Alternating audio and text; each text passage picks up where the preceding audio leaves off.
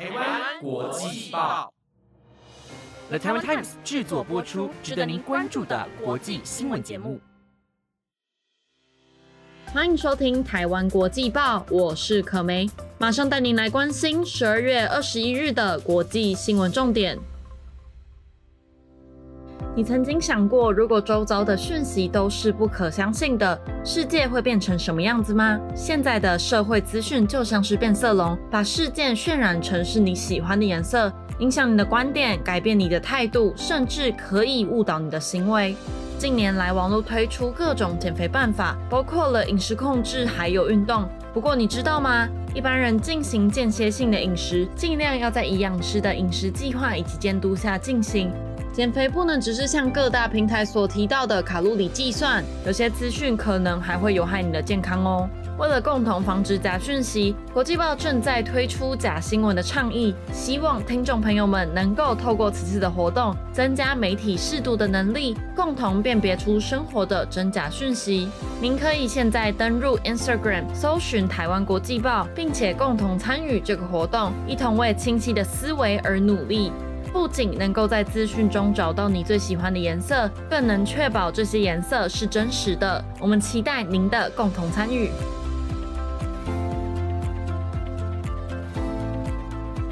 本日新闻重点：日本自由民主党高层爆发政治现金申报不实；俄罗斯反战女记者参选总统，专家却表示普丁连任已经成了定局。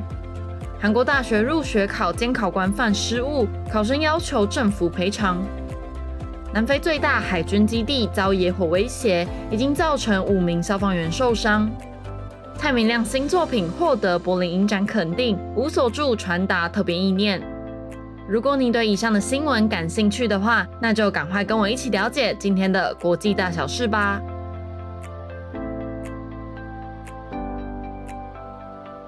新闻的开始，先带您来关心日本自由民主党在近日爆发政治现金申报不实案。日本首相岸田文雄预计任命前文部科学大臣接任自由民主党政调会长，前防卫大臣接任国会对策委员长。日本执政党自民党内最大派阀安倍派爆发政治现金募款参会申报不实。在政治现金收支报告书上做出低报实际收入的情况，并且传出安倍派核心五人小组全数涉入，而这五人包括了已经辞去大臣职务的前内阁官房长、前经济产业大臣，以及向岸田文雄提出辞呈的自由民主党政调会长、国会对策委员长，最后还包括了已经请辞的前参议院干事长。面对此情形，日本首相岸田文雄预计将在明天正式决定自民党新任政调会长以及国会对策委员长。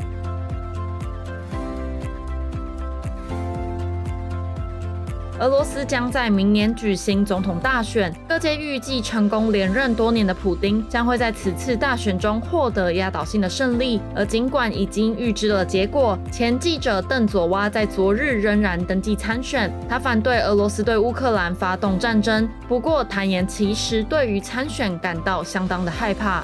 俄罗斯在入侵乌克兰不久之后，就全面以法律禁止俄罗斯的媒体将这场冲突称为是战争。但佐娃在昨日接受访问时，也避免使用战争的字词，改为特别的军事行动。目前，他已经向俄罗斯中选会官员提交文件，正式投入明年的总统大选。他的下个障碍是在一月三十一日之前向俄罗斯各地取得三十万个签名连署。而尽管邓佐娃已经放下了自己的恐惧，跨出了一大步，但大众及各家媒体认为，掌权多年的普丁此次连任早已成为定局。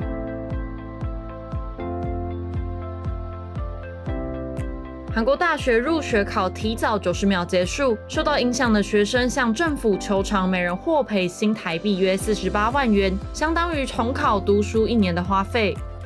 韩国大学入学考的结果对于学生以及家长来说，等于是影响升学以及就业的一大关卡。许多家长为了让孩子能够拿到好成绩，不惜牺牲孩子的睡眠时间，也要让他们读到最好的大学。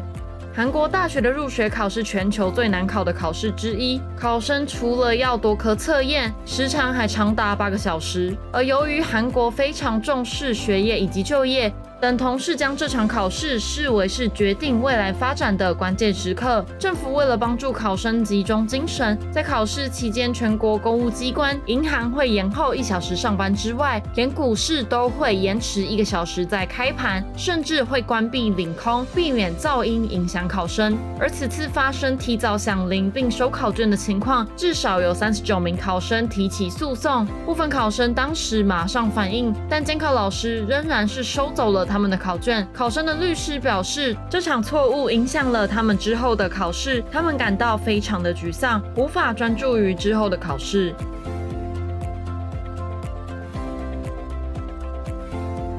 接下来带您关心全球气候议题。南非开普敦南方的塞门镇近日发生森林火灾，逐渐逼近住宅区，而也威胁到了南非最大的海军基地。目前数百名消防员正在与这场野火搏命奋斗中。塞门镇位于开普敦以南约四十五公里的海岸边，主要的葡萄种植区近年来经常发生野火。此次大火是由于全球气温的上升，导致开普敦地区多次出现热浪和猛烈的热风。强震的热风不断将火焰推向海军基地，这场火势造成出动的消防员中五人受伤，已经疏散了住在周边的居民。目前有三架直升机正在该地区洒水灭火，在地面上还有三百多名消防人员。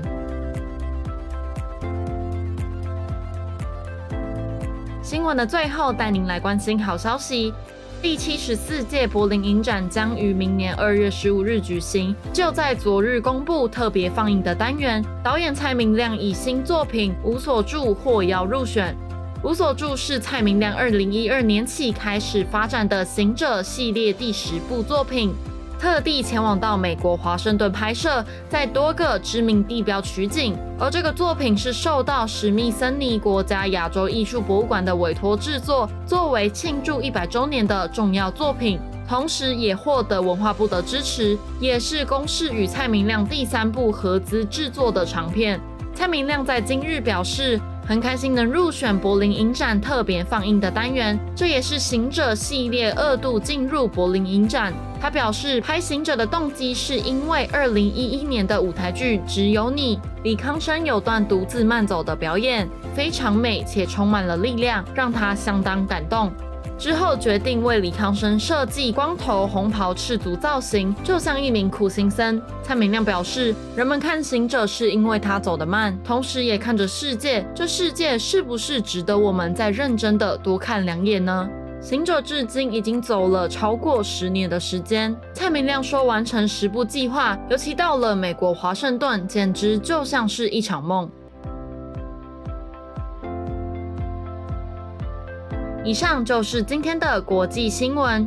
如果你还想要了解更多的国际大小事的话，也别忘了关注国际报的最新消息。我是可梅，我们下次再见。